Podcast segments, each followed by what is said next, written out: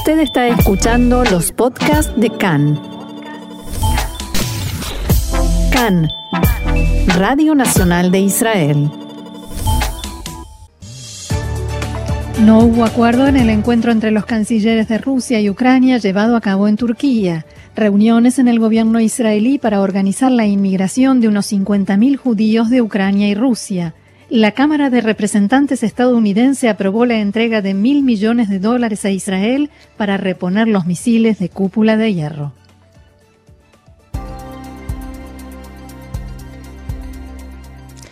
Ahora sí vamos al desarrollo de la información. La guerra en Ucrania. Diversas fuentes en Occidente expresaron un fuerte temor de que el presidente Putin utilice en Kiev armas químicas. Según las fuentes, en el Kremlin planean un duro ataque en Kiev, luego de que las fuerzas rusas superaran varios problemas operativos que retrasaron su avance hacia la capital ucraniana. En tanto, desde las zonas de combate fueron evacuados ayer unos 48.000 civiles a través de los corredores humanitarios. Anoche dialogaron el secretario de Estado norteamericano Anthony Blinken y su par ucraniano Kuleva y trataron la transferencia de equipamiento militar y humanitario adicional a Ucrania. También dialogaron sobre los ataques rusos a zonas urbanas. El presidente ucraniano Volodymyr Zelensky difundió anoche un mensaje en video en el que denunció que un bombardeo ruso de la maternidad de un hospital de la ciudad de Mariupol y dijo que es una atrocidad y la prueba final del genocidio que se está cometiendo contra los ucranianos. Un aparente ataque aéreo ruso destruyó el hospital en Mariupol hiriendo al menos a 17 personas. Zelensky dijo que los niños quedaron atrapados bajo los escombros y que los socorristas seguían excavando. Se vieron imágenes de mujeres embarazadas ensangrentadas que eran transportadas sobre las ruinas en camillas improvisadas. Zelensky también recriminó a los países integrantes de la Unión Europea que no pueden decir ahora que no vieron lo que le sucede a los ucranianos y pidió que refuercen las sanciones contra Rusia para poner fin a la guerra. En el video el presidente ucraniano dijo, las bombas rusas cayeron sobre un hospital y un hospital de maternidad, el hospital de niños, el hospital de maternidad que estaba en funcionamiento, los edificios están destruidos. Hace instantes el canciller ruso Sergei Lavrov dijo que en el hospital no había pacientes y acusó a los medios occidentales de presentar únicamente el punto de vista ucraniano. Hay una rusofobia divulgada y dirigida desde Estados Unidos, dijo Lavrov. Los ministros de Relaciones Exteriores de Ucrania, Dmitro Kuleva, y de Rusia, Sergei Lavrov, llevaron a cabo hoy en Turquía la reunión a más alto nivel desde que empezara la invasión rusa hace dos semanas para negociar una salida al conflicto, aunque las posiciones siguen apartadas. Los dos ministros llegaron anoche al balneario de Belek, en la provincia de Antalya, y el anfitrión de la reunión, el canciller Mevlut Chavusulu, mantuvo a primera hora de hoy una reunión con la delegación ucraniana y a continuación con la rusa, como confirmó en su cuenta de Twitter. Al término del encuentro, Kuleva dijo que la reunión fue difícil y que Lavrov continúa con su vieja retórica. Fue difícil e hice lo mejor que pude. Kuleva dijo además que no se logró ningún progreso con respecto al alto el fuego y agregó que la guerra no se puede entender si el país que la inició no quiere hacerlo. Mi impresión, continuó, es que Rusia no desea en este momento un alto el fuego. Buscan la rendición de Ucrania. Esto no es lo que van a conseguir. Ucrania no se rinde, dijo el ministro ucraniano, y al mismo tiempo aseguró que está dispuesto a continuar las negociaciones. El canciller exigió que Rusia se retire de todos los sitios de Ucrania donde hay instalaciones nucleares y de gas. Por su parte, Lavrov declaró que Kiev ha rechazado las exigencias de Moscú e hizo hincapié en que la postura rusa sobre la apertura de corredores humanitarios de forma diaria continúa sin cambios.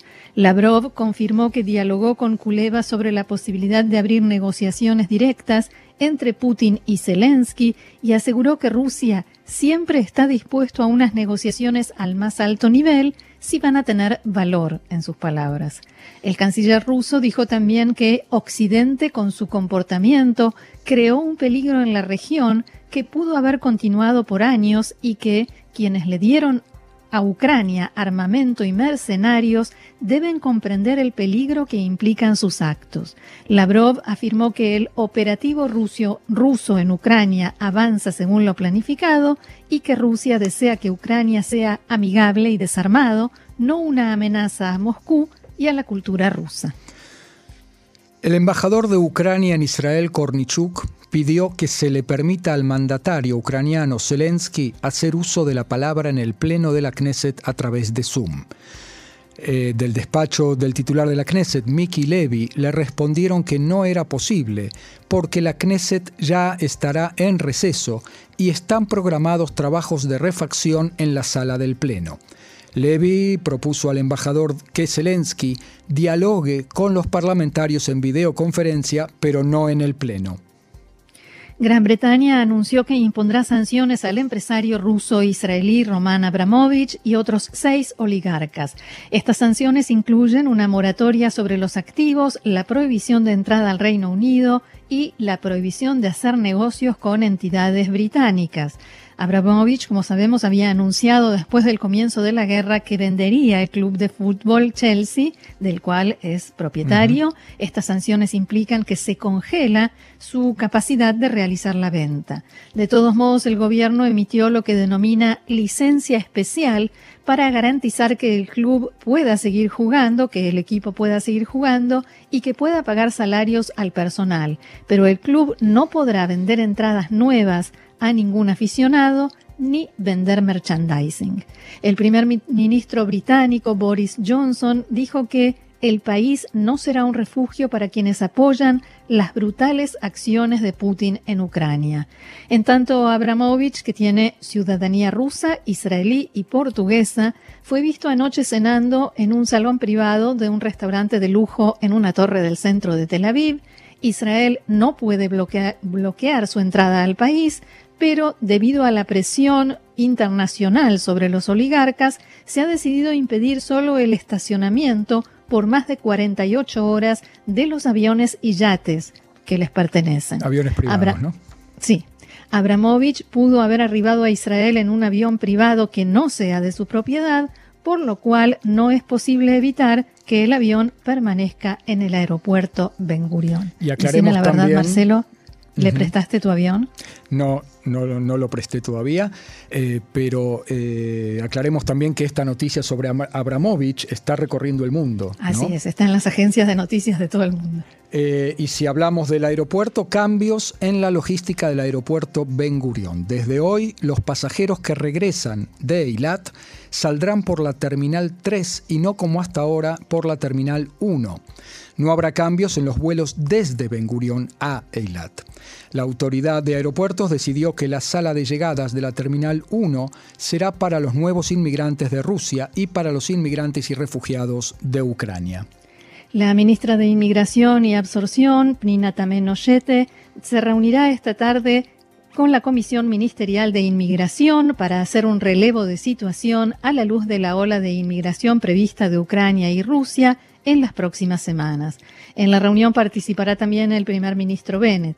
La Comisión Ministerial participará en la planificación de un programa nacional de vivienda para los inmigrantes. Unos 15.000 ucranianos beneficiarios de la ley del retorno solicitaron hasta ahora inmigrar a Israel. El registro de población e inmigración dio a conocer datos según los cuales desde el comienzo de la guerra ingresaron a Israel más de 5.000 refugiados ucranianos, entre ellos nuevos inmigrantes. A 187 de ellos no se les permitió el ingreso. Anoche llegaron a Israel 270 ciudadanos de Ucrania. A cuatro de ellos no se les permitió el ingreso al país. En Israel se preparan para el ingreso de 50.000 nuevos inmigrantes de Rusia y Ucrania beneficiarios de la ley del retorno.